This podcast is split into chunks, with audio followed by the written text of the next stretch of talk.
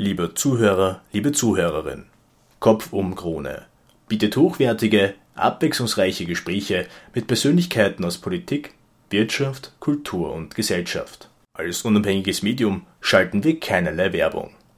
Damit das so bleibt, sind wir auf Ihre Unterstützung angewiesen. Bitte helfen Sie uns, die Kosten für die Website sowie die Produktion der Gespräche zu decken. Danke für Ihre Unterstützung. Für mehr Informationen besuchen Sie uns doch auf www.kopfumkrone.at slash spenden. Sie hören ein Gespräch von Anton Faber mit Murme Becirovic. Jeder Mensch ist rettungslos gottessehnsüchtig. Ähm, beginnen wir gleich mit der ersten Frage. Kann man denn ein gläubiger Mensch sein, wenn man an Gott zweifeln muss? Ich glaube, man kann nicht wirklich gläubig sein, wenn man nicht auch erlebt hat, dass es Situationen im Leben gibt, wo man unbedingt die Zweifel zulassen muss, äh, der Zweifel Raum hat, äh, weil man äh, im Glauben nichts als selbstverständlich nehmen kann, sondern alles muss erst neu errungen werden, neu für sich auch erkämpft werden. Und daher ist der gesunde Zweifel ein Bestandteil des vertrauensvollen Glaubens und des vertrauensvollen Betens. Hm. Warum sollte man an Gott glauben? Ich denke, dass man als gläubiger Mensch, als gläubiger Christ einen Mehrgewinn vom Leben hat. Einen Mehrgewinn, wenn man äh, bereit ist, sich wirklich darauf hinauszustrecken, äh, sich nicht mit dem zu begnügen, was sichtbar, messbar, zählbar ist, sondern das Transzendentale auch wirklich nicht nur anzusprechen, sondern versuchen auch darauf sein Leben zu setzen, daraus zu leben. Man hat einen großen Mehrgewinn dadurch und das erlebe ich tagtäglich, wenn ich diesen Glauben bezeuge wenn ich für andere diesen Glauben auch bezeuge, wenn ich äh, versuche, auch diesen Glauben für andere auch zu stärken durch die verschiedenen Feier der Sakramente, durch verschiedene gläubige äh, Umzüge, durch verschiedene gläubige Gestalten. Das erlebe ich jeden Tag am Rande des Lebens, wenn ich zu Sterbenden gerufen werde, wenn ich mit jungen Eltern das Fest des Lebens feiere und ihre Kinder taufe, wenn ich die Kinder zur Erstkommunion begleite oder zur Firmung, wenn ich das, die Hochzeit der Liebe mit ihnen feiere oder wenn ich einfach auch im Tagesablauf Ablauf einer Woche, äh, Sonntag für Sonntag, aber auch jeden Tag Gottesdienst mit ihnen für eine Unterbrechung des Alltages schaffe, um auf die Fragen des Lebens äh, Antworten geben. Gibt es ein Bedürfnis dafür? Absolut. Das Bedürfnis okay. ist riesengroß da, äh, sonst gäbe es uns als Kirche nicht seit 2000 Jahren. Äh, das Bedürfnis angesichts der vielen Schwellen des Lebens, äh, sich zu getrauen, äh, wirklich auszu, auszu, hinauszuragen und zu schöpfen, was mein Leben auch in diesen Schwierigkeiten und den Höhepunkten besser verstehen lässt. Trotz dessen, dass es immer weniger Gläubige gibt? Es gibt weniger praktizierende Gläubige in der Kirche bei den gottesdienstlichen Feiern, mhm. aber ich denke mir, jeder Mensch ist rettungslos gottessehnsüchtig, äh, transzendental, spirituell sehnsüchtig. Und da muss die Kirche auch immer wieder neu in ihrer Zeit äh, nachfragen, sind diese Angebote, die ich habe, noch zeitgemäß oder muss es nicht noch was Neues dazugeben? Ich versuche zum Beispiel medial viele Menschen zu erreichen und bewusst auch solchen, die sich äh, von der Kirche einmal schon verabschiedet haben, wieder zu interessieren, neugierig zu machen, hat die Kirche nicht auch etwas für mich anzubieten, was mehr Sinn ergibt? Ähm, was, was, unterscheidet eigentlich Ihren Gott von allen anderen? Ähm, ist Ihr Gott der einzig wahrhaftige? Und ich alle glaube, anderen sind am falschen Weg? Ich glaube ich nicht. Nein, sehr viele Religionen haben, glaube ich, äh, auf verschiedenen Wegen Anteil an dem, was äh, wir unter verschiedensten Religionen Gott nennen. Äh, unser, unser Gott ist nicht einer, den ich in die Hosentasche stecken kann, sondern ein Gott, der in der jüdisch-christlichen Tradition sich zugänglich gemacht hat, dass er selbst als Wort sich zu erkennen gegeben hat, selbst auch als Mensch in Jesus Christus sich zu erkennen gegeben hat. Aber wahrscheinlich wird es so sein, dass in den großen Weltreligionen wir doch von dem einen mächtigen Gott sprechen auf verschiedene Art und Weise. Mhm. Das heißt, man kann mit allen selig werden oder nur mit ihnen? Äh, nein, sondern äh, jeder muss versuchen, auf seine Weise, in seiner Tradition, in seiner Religion etwas von dem zu erreichen, was wir als das Wahre, das Gerechte, die Liebe bezeichnen, als das, was äh, uns unser Ursprung ist, von wo wir herkommen, wohin wir gehen werden, was uns jetzt auch Sinn ergibt. Äh, nicht jeder soll nach seiner Fasson selig werden, sondern jeder soll versuchen, in seiner Tradition wirklich aufs Ganze zu gehen und alles zu geben. Und dann habe ich über keinen anderen Gläubigen, Andersgläubigen Sorge, dass er nicht auch sein Ziel erreicht. Kommen Sie in den Himmel? Ich wünsche es mir, dass ich in den Himmel komme und dass ich dort mich mit all denen treffe, die in ihr Leben auch versucht haben, sich nach dem auszustrecken, auszustrecken, was gut, heilig, wahr, gerecht ist, solidarisch heißt. Komme ich in den Himmel? Ich hoffe es. Ich bete zumindest für Sie und für alle anderen Menschen jeden Tag in der Heiligen Messe.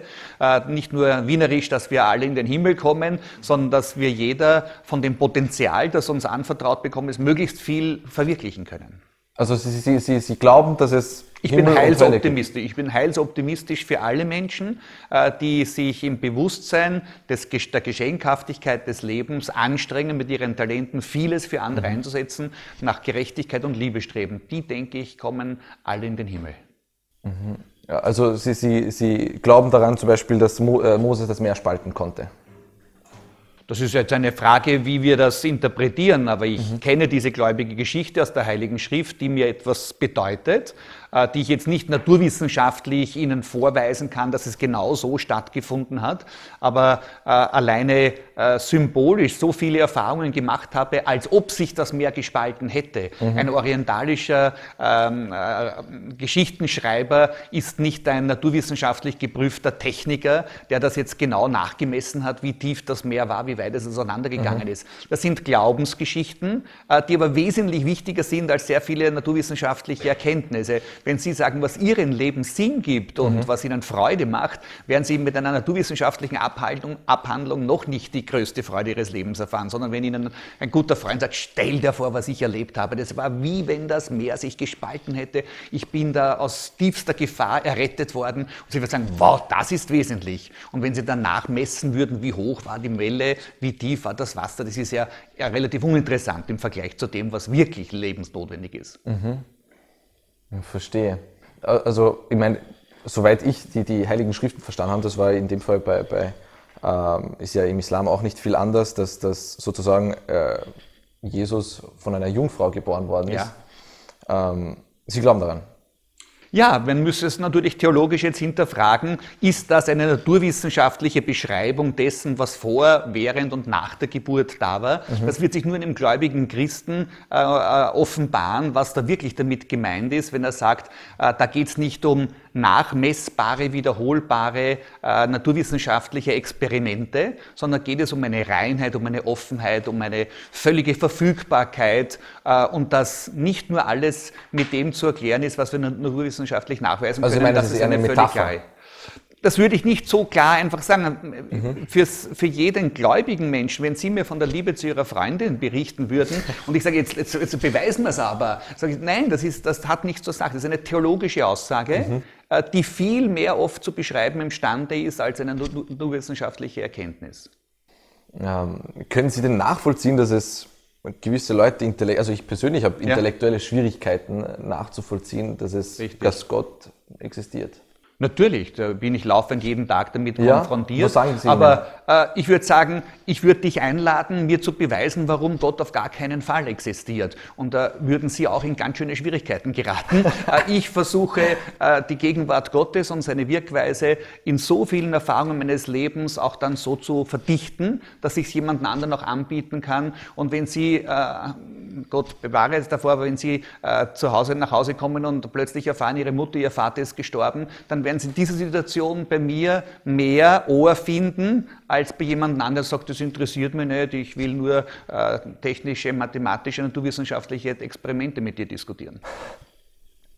Der, der, der CDU-Generalsekretär Geißler, ein spannender Kerl, hat einmal mhm. gesagt, zitiere ich ihn, aber was ist das für ein Gott, der uns auf der Frage sitzen lässt, warum er Schmerz und Leid überhaupt ermöglicht hat? Mhm. Was würden Sie ihm sagen?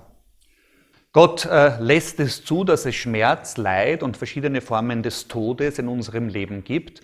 Äh, äh, ich glaube an einen Gott, einen jüdisch-christlichen Gott, der bereit war, selbst als Gottes Sohn diese Schmerzen, dieses Leid, ja den Tod am Kreuz zu ertragen, die Menschen aber dort nicht allein gelassen hat, obwohl dieser Ruf da war, mein Gott, mein Gott, warum hast du mich verlassen, den Jesus selbst auch zitiert hat im Psalm 22, sondern durch den Tod, die Grabesruhe hindurch, mit Auferstehung geantwortet hat, mit Auferweckung. Das heißt, selbst der Tod, der Schmerz, das Leid, all das Unheil ist nicht von Gott einfach zur Seite geschoben worden, sondern das war, ist halt ein Betriebsunfall, sondern Gott geht diesen Weg selbst nach, damit ich und alle anderen in diesem Leid, Krankheit, Tod äh, mich auch gehalten und getragen weiß und sage, die letzte Antwort Gottes ist nicht der Tod, sondern das Leben. Und dieses ewige Leben spricht uns zu. Diese Auferweckung lässt er an seinem Sohn Jesus äh, geschehen. Und Millionen und Abermillionen von Menschen haben sich in dieser jüdisch-christlichen Tradition an diesen Gedanken der Auferweckung des ewigen Lebens gestärkt, gerade angesichts des Todes. Ich habe schon hunderte Menschen zum Sterben begleitet.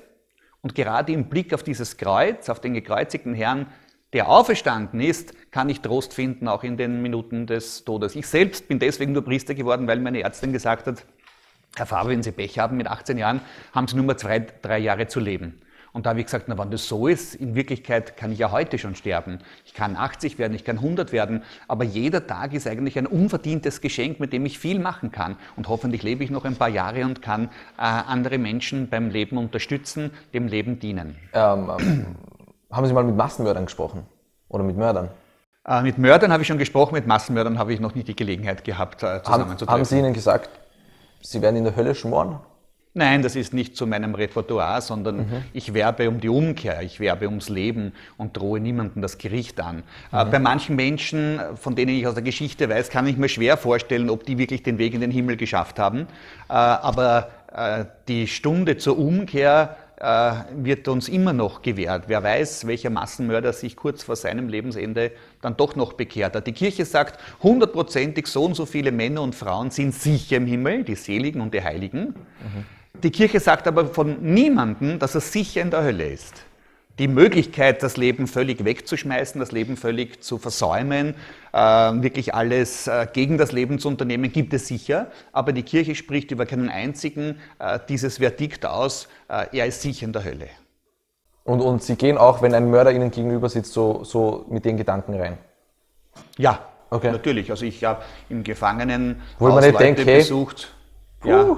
tough. Ja, aber ich habe eben auch schon Menschen kennengelernt, die schwere Schuld, schwerste Schuld auf sich geladen haben und dann aber sehr reumütig sind. Ich, ich kenne sogar einen, einen, einen Mörder, der dann Priester geworden ist. Der hat seine Strafe verbüßt und ist erst dadurch dazu gekommen, wer weiß, äh, in welche Situationen wir kommen könnten, mhm. dass wir Blödsinn anstellen könnten. Wir beide, also ich möchte nichts äh, nahelegen, aber wir beide sind auch potent, potenziell auch zum Mörder fähig. Absolut, äh, ja. Absolut. Und das ist erschreckend, aber andererseits natürlich auch macht uns ein bisschen vorsichtiger in der Beurteilung und der Verurteilung von Menschen, die schwere Fehler gemacht haben.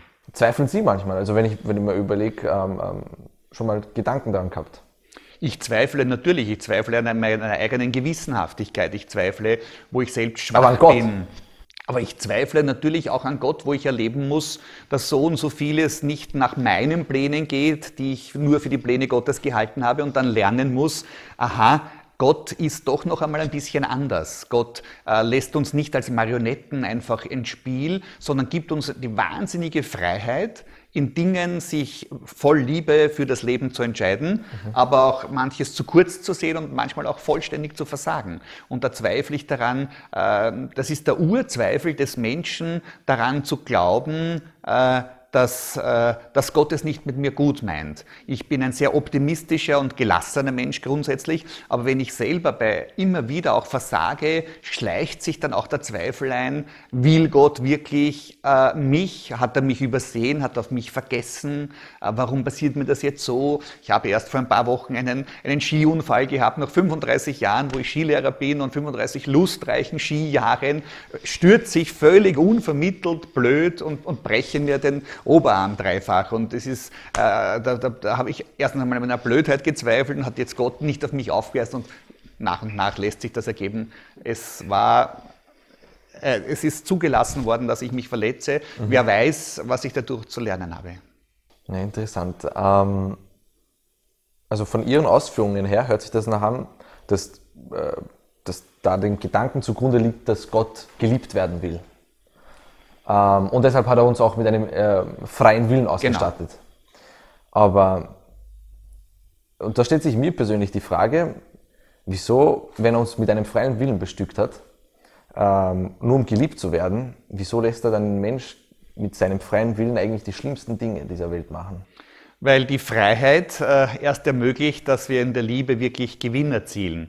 Äh, erst dort, äh, Gott äh, erschafft uns nicht, damit er uns liebt, sondern Gott liebt diese Welt, will diese Welt retten und schenkt uns in Liebe unser Leben. Und wir können als wirklich äh, bewusste Menschen gar nicht anders als auf die Liebe Gottes, die er uns in seinem Geschenk an uns erweist, als antworten, in Liebe antworten und kommen dann selbst erst zu unserer vollständigen Erfüllung. Wenn ich mir geschenkt bin und all die, die mir etwas schenken, einfach nicht mehr anschaue, äh, dann bin ich äh, kein Mensch, der in dieser Welt einen guten Platz hat. Erst wenn ich wahrnehme, dass mein Leben durch meine Eltern ein Geschenk der Liebe Gottes ist, komme ich in meine wahre Bestimmung und kann in der Freiheit mich entscheiden. Aber eine Liebe, die nicht frei wäre, auch zum Gegenteil, äh, wäre nicht so wertvoll. Dann wären wir Marionetten, die Gott so führen kann. Aber dann wäre das Leben äh, nichts mehr wert. Erst, wenn ich die Möglichkeit habe, auch zu diesem Geschenk Nein zu sagen und trotzig zu sein, nein, ich mache auch was anderes. Auch die schlimmsten Dinge dieser. Welt zu filmen, auch Natürlich. Auschwitz oder dergleichen. Eine, eine unverständliche Katastrophe, Grausamkeit, eine Perversion des Menschseins, und trotzdem ist dort im KZ auch die Möglichkeit da gewesen, für den blödesten Wächter, für den schlimmsten, grausamsten Schächer sozusagen, hier noch einmal umzuwenden und für mich, der ich vielleicht Leid zu erleben habe, aus diesem erlittenen Leid nicht nur eine Anklage Gottes zu machen, eine Anklage der Menschen, sondern trotzdem daraus zu wachsen und zu reifen. Äh, dort, wo ich, erst, erst dort, wo ich auch vergeben kann, Erst dort, wo ich bereit bin, das Unmenschlichste von mir aus dem anderen zu vergeben, dort bin ich frei zur Liebe. Mhm.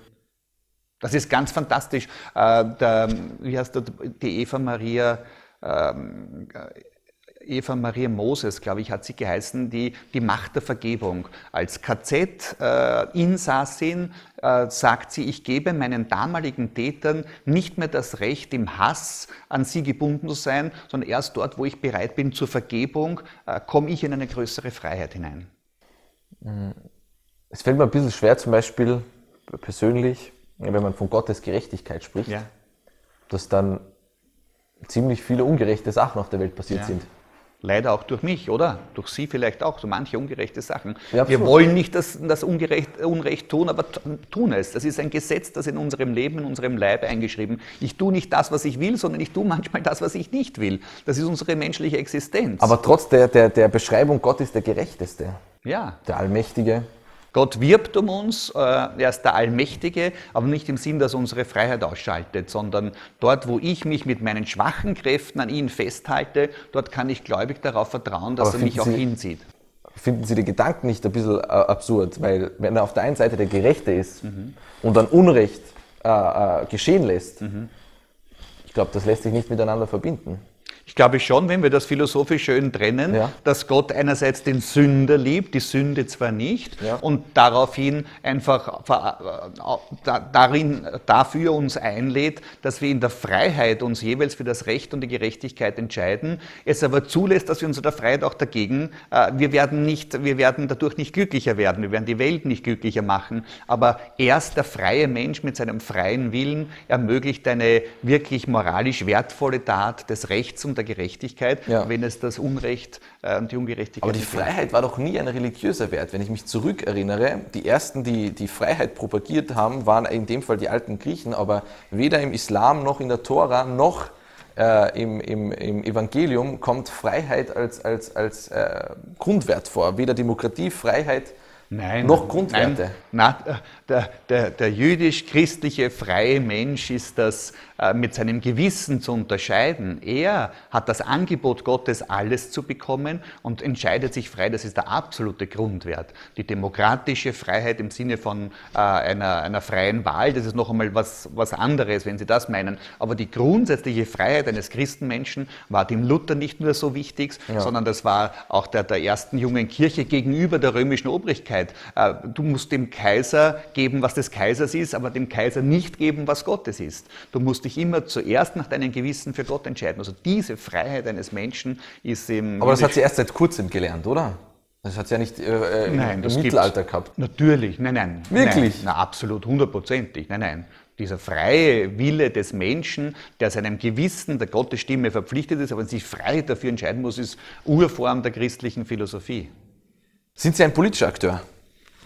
Ich bin kein parteipolitischer Akteur, aber ich bin ein politischer Mensch, dass ich mich meiner Verantwortung äh, wirklich stelle, äh, in einem Staatsganzen, in einem Weltganzen zu arbeiten und dort auch Verantwortung zu tragen habe für die Polis, für die Stadt, für die Gemeinde, für die Welt. Ja.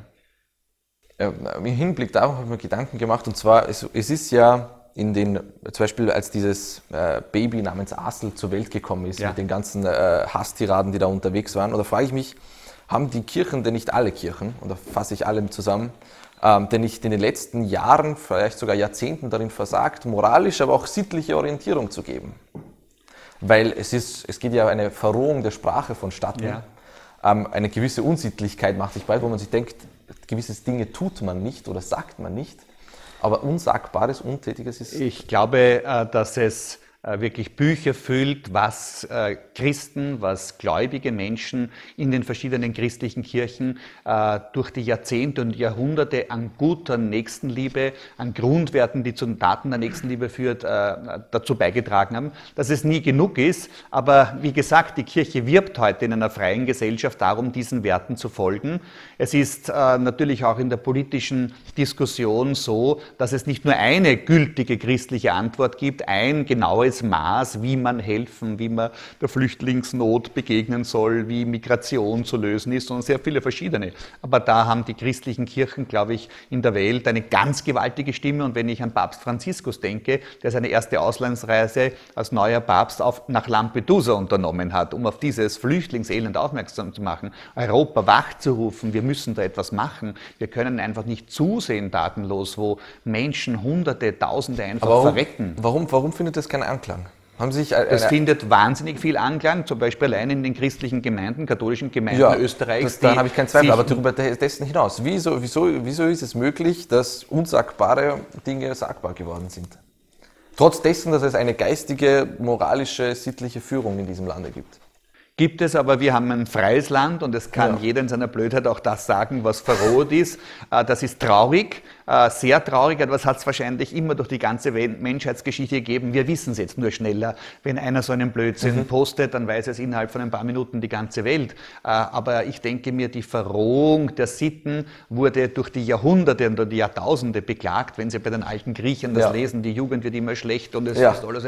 Also das hat es immer gegeben. Äh, wir wissen es viel schneller und es ist omnipräsent. Ja. Ich denke nicht, dass wir innerhalb Europas nur nur äh, schwarz malen müssen und nur daran denken, dass alles schlechter wird. Mhm. Äh, ich denke alleine an eine Flüchtlingsfamilie, die bei mir in der Pfarre sich auf und die Kinder nach zweieinhalb Jahren lauter Einser äh, in der Volksschule haben, im Deutschunterricht. Syrische Kinder, die zuerst übers Meer gekommen sind und plötzlich ist da eine Möglichkeit da und die vielen Tausenden, die in Österreich auch Heimat gefunden haben, gerade auch bei christlichen Gemeinden, gerade bei einer Zivilgesellschaft, die noch schneller war als die christlichen Gemeinden in den ersten Momenten der Flüchtlingswelle und dass wir aber dann natürlich auch genau politisch überlegen müssen, was können wir, was können wir besser, was können wir weniger, wo reichen die Kräfte, wo muss man auch andere Lösungen finden.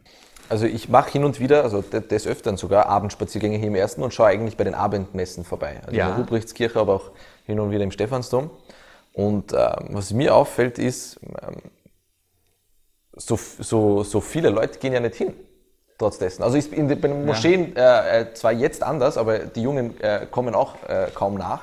Also wir haben im ähm, Stephansdom 4000 Gottesdienstbesucher jedes Wochenende. Mein Gottesdienst um 18 Uhr wird von 600 Leuten besucht. Am Vormittag habe ich 300 um 9 Uhr. Wir haben neun Gottesdienste. Ja, ich bin mit dem Gottesdienstbesuch im Stephansdom sehr zufrieden. Wir haben sieben Messen jeden Wochentag. Und ich habe jetzt die Mittagsmesse gehabt. Das sind 100 Leute an einem normalen Wochentag. Ja. Also ich bin sehr zufrieden, dass insgesamt der Gottesdienstbesuch auch in der katholischen Kirche zurückgeht. Bin ja. ich mit Ihnen einer Meinung. Wieso? Weil die gebundene Form der gemeinschaftlichen Religionsausübung Ausübung sozusagen Punkt für Punkt, Prozentpunkt für Prozentpunkt eher schrumpft.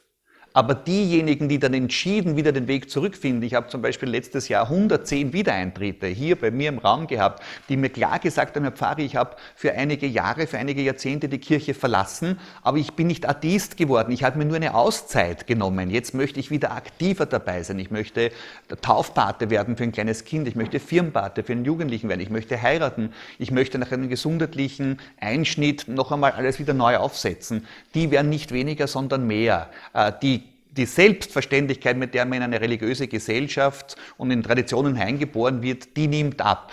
weil das Leben viel freiheitlicher wird, viel ähm, äh, selbstständiger und nicht mehr gesellschaftlich geprägt Kann es aber auch sein, dass Sie die Menschen nicht erreichen?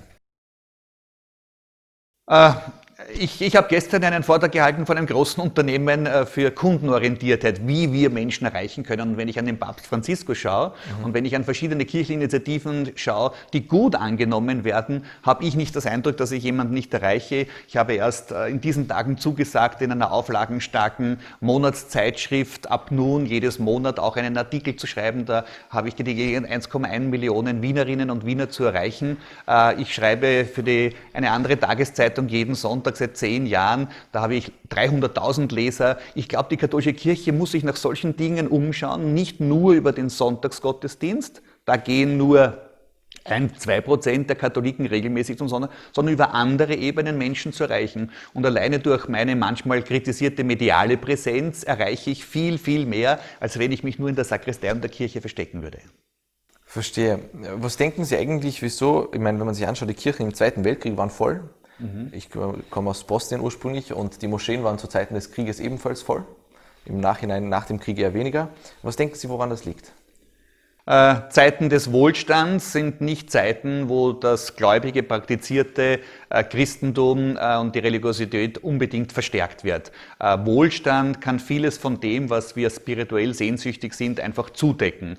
Und erst dort, wo es wesentlicher wird, Not lehrt einerseits beten, aber es braucht nicht unbedingt Not, um zum Gebet zu finden, sondern ich habe von den 110 Wiedereintritten letzten Jahres ungefähr 20 dabei gehabt, die sich einfach philosophisch auseinandergesetzt haben, was sind meine Wurzeln, wohin bin ich unterwegs, was ist einmal nach meinem Tod, äh, woher komme ich, wohin gehe ich, was gibt jetzt meinem Leben Sinn, die sich diesen philosophischen Fragen ehrfürchtig stellen und dann demütig versuchen, diesen gläubigen Weg zu gehen. Das wird nie die Mehrheit sein, derer, sondern das sind nachdenklich. Und da habe ich Hoffnung, dass sich zwar die Zeiten verändern, die äußere Gestalt der Kirche natürlich da auch etwas verändern wird müssen, um wirklich den Menschen dann Antworten zu geben, denen helfen, das Leben besser zu bewältigen. Also Sie meinen, die Menschen sind so gläubig wie eigentlich vor 100 Jahren auch?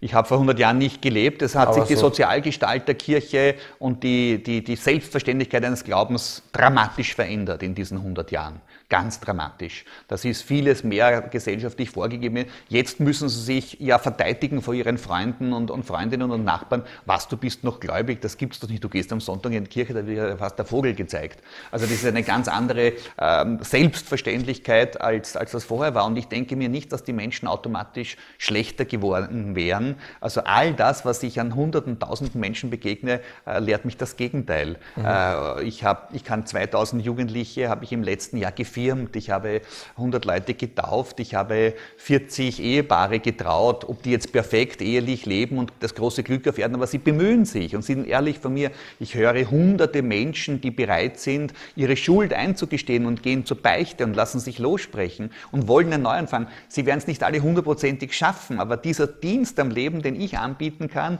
oder gerade am Tod, wenn ich jemanden begrabe und die Trauernden tröste, das sind solche Zeichen, äh, dass Menschen wach sind für das Spirituelle und, und für das Göttliche und bereit sind mitzumachen, dass ich sehr dankbar und beeindruckt bin und nicht daran glaube, dass die Welt grundsätzlich schlechter wird.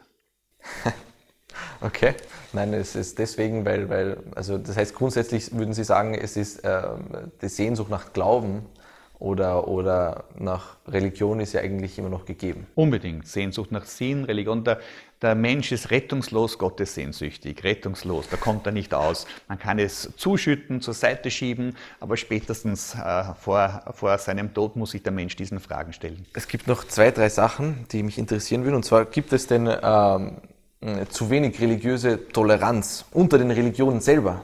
Wenn ich mal anschaue, ähm, ich habe den Eindruck, dass sich da die Religionen nicht weit unterscheiden und auch nicht, also sie tun sich sonderlich auch schwer, dieses äh, Freund-Feind-Prinzip zu, zu überwinden.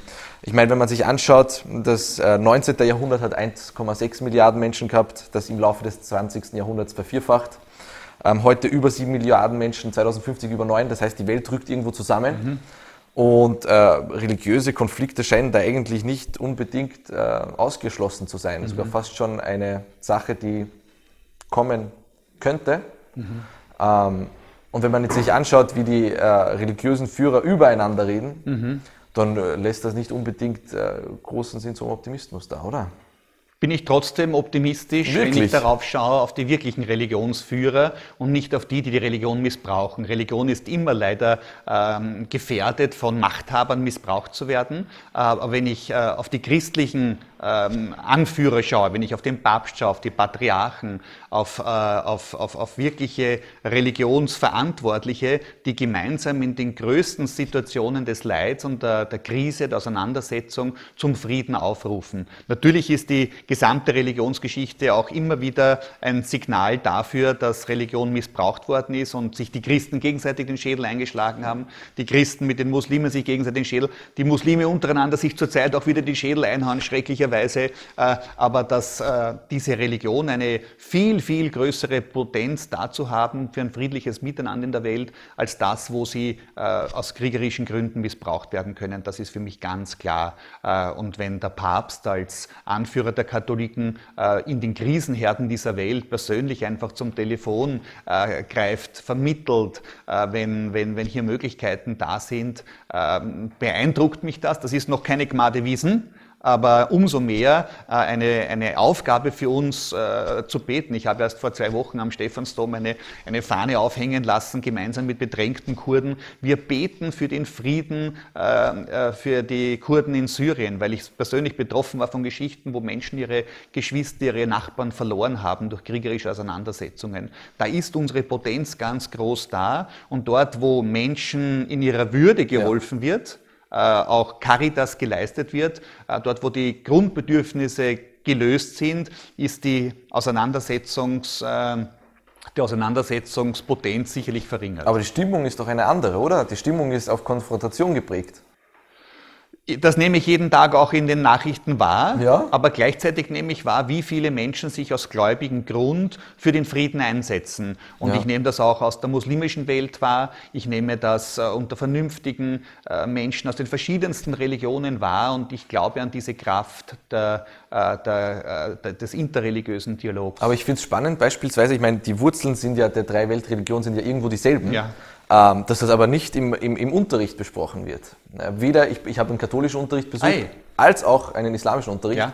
Und mit keinen äh, der beiden wurde jemals erwähnt, dass sie dieselben Wurzeln haben. Wirklich? Ja, keines Da, schade, dass Sie da nicht so einen guten Unterricht erlebt haben. Ja, Für also mich war es natürlich ganz klar, auch im Religionsunterricht. Wirklich? Haben, und doch, haben Sie es doch gemacht? Natürlich, ja, ja. Ist, okay. ist, ist, auch im Lehrplan. Also da müsste mhm. man bei Ihrem Lehrer nachfragen, warum hat er das ausgelassen. Ja, ja. ja das stimmt. Ja. Aber ich meine, wenn Sie sich anschauen, äh, in dem Fall, äh, der Antisemitismus ist ja in Österreich ebenfalls äh, aufgegeben. Eine ganz, ganz traurige Geschichte, dass wir als Christen so lange antisemitische Grundströmungen mitgelassen haben und dass sich die Kirche erst im Zweiten Vatikanischen Konzil ganz klar davon distanziert hat. Und jeden, der irgendwie im Sinne von Antisemitismus da etwas am Hut hat, wirklich sagt, der kann nicht so zur Kirche gehören. Hat lange gedauert, leider, mhm. weil der Antisemitismus einerseits diese religiösen Gründe hat, dann auch andere Gründe, Gründe, die immer gekommen sind und latent eine, eine, eine, eine, eine Sache ist, die halt immer wieder von religiösen Stimmungen missbraucht wird. Nicht? Aber das Problem ist doch, Herr Pfarrer, ähm, zum einen glaubt glaubt jede ähm, Religion für sich, alle drei Weltreligionen, äh, dass sie mit ihr selbst selig werden können, und mhm. zwar nur mit ihr selbst. Und zum Zweiten gibt es immer irgendwo so einen missionarischen Grundgedanken, ja. oder? Ja. Der andere ist im Unrecht und ich bin im Recht.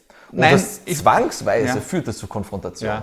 Na, ich glaube, da, da hat die katholische Kirche und die christlichen Kirchen insgesamt auch sehr dazugelernt im letzten Jahrhundert, dass wir nicht behaupten würden, wir alleine werden im christlichen Gedanken selig und alle anderen äh, versäumen das Wesentliche im Leben. Nein, das sagen wir nicht. Das sagen wir seit dem Zweiten Vatikanischen Konzil ganz anders, sondern wenn Sie nach muslimischer Grundüberzeugung an den barmherzigen Alabama glauben, wenn Sie karitativ tätig sind, wenn Sie sozial sind, wenn Sie nach Ihrem Gewissen leben, werden Sie sicherlich auch Ihren Weg finden. Ich muss als Christ in meiner Mission nicht danach trachten, möglichst alle sieben Milliarden Menschen unbedingt christlich zu machen, sondern wir als Christen innerhalb einer religiösen, äh, pluralen Gesellschaft einen Platz, um möglichst gut unseren, unseren Wurzeln treu zu bleiben. Und dafür auch gemeinsam mit muslimischen, mit, mit, mit anderen äh, Intensivgläubigen für eine Welt des Friedens und der Gerechtigkeit zu arbeiten. Da ist nicht mein Ansinnen, dass ich möglichst jeden äh, Muslim bekehre. Nein,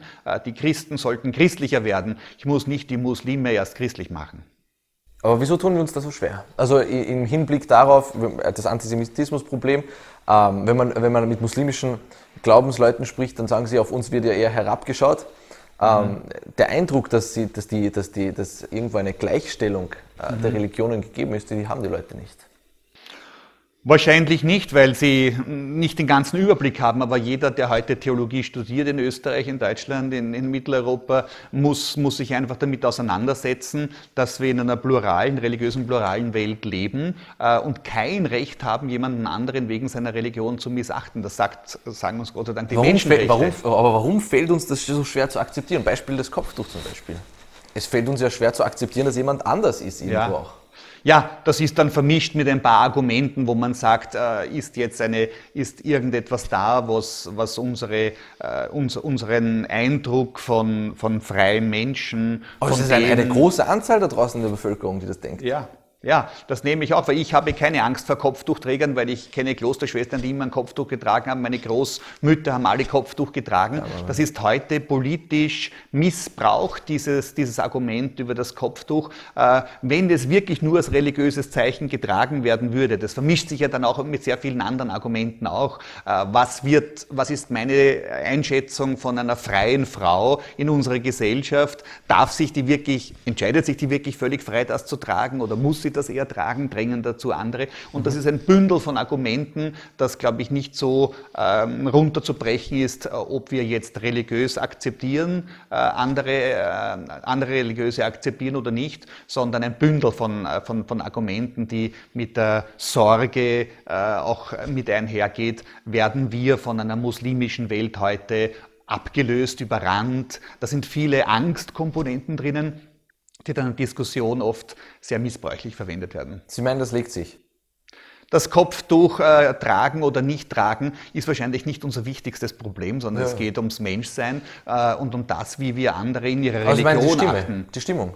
Ja, diese, also die Stimmung kocht auf so kleinen Punkten hoch und wird dann diskutiert. Im Wesentlichen geht es um mehr. Es geht, äh, wie wir in einer Gesellschaft äh, umgehen mit Frauen, mit Männern, mit verschiedenen Religionen, äh, wie wir wirklich dazu beitragen, dass Ängste minimiert werden und Lebenschancen hoffentlich erweitert werden für alle, die hier leben und die alle in der Welt sind. Wie sehr arbeiten eigentlich der Kardinal zum Beispiel, der Glaubensgemeinschaftspräsident der Islamischen Glaubensgemeinschaft und der Präsident der Kultusgemeinde, wie sehr arbeiten die zusammen?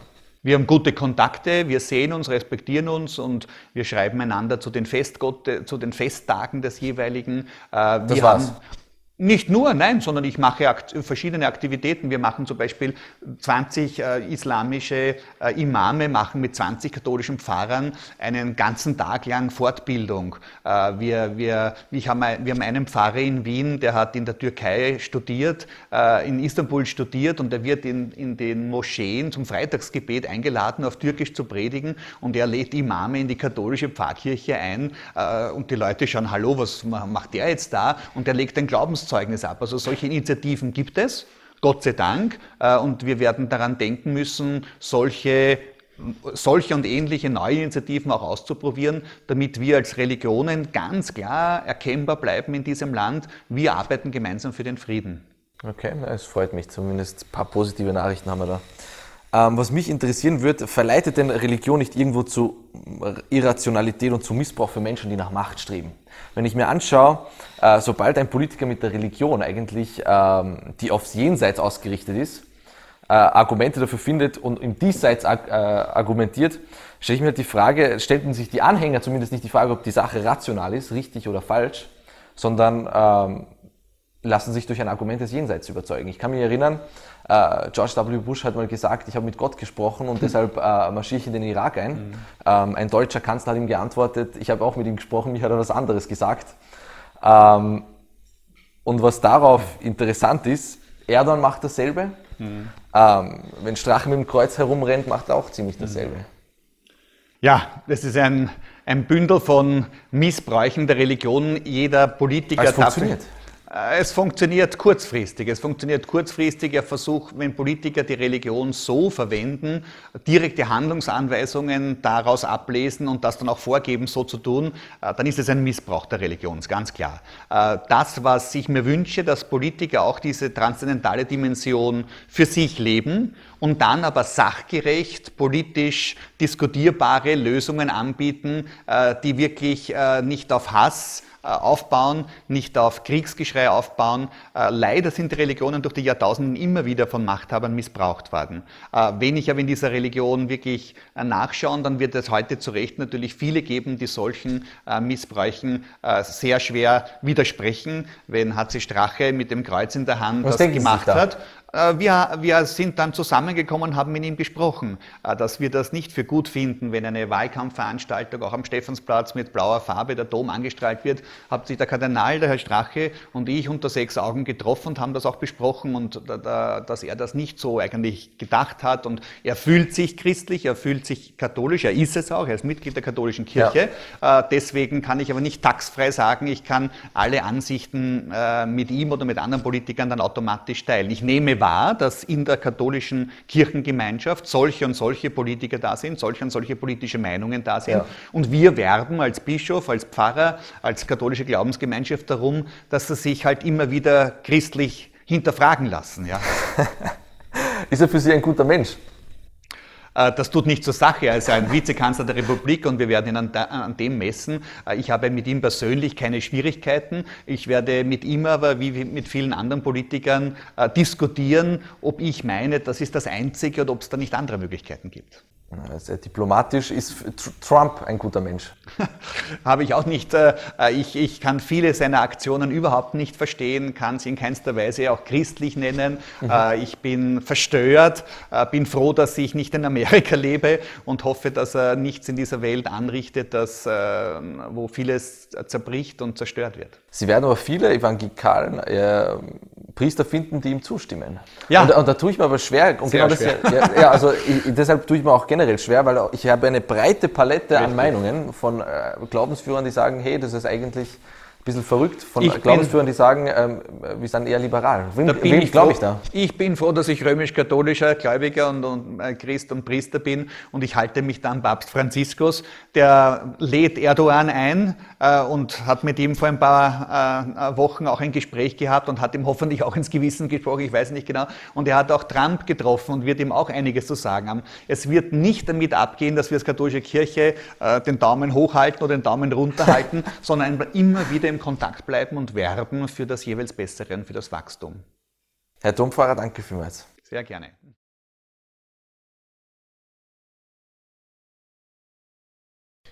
Die verwendete Titelmusik ist ein Ausschnitt aus Antonin Dvorak, 9. Symphonie in E-Moll, New World, gespielt vom DuPage Orchestra, unter der Lizenz Creative Commons Attribution Share Alike 3.0. Kopf vom Krone 2018. Alle Rechte vorbehalten.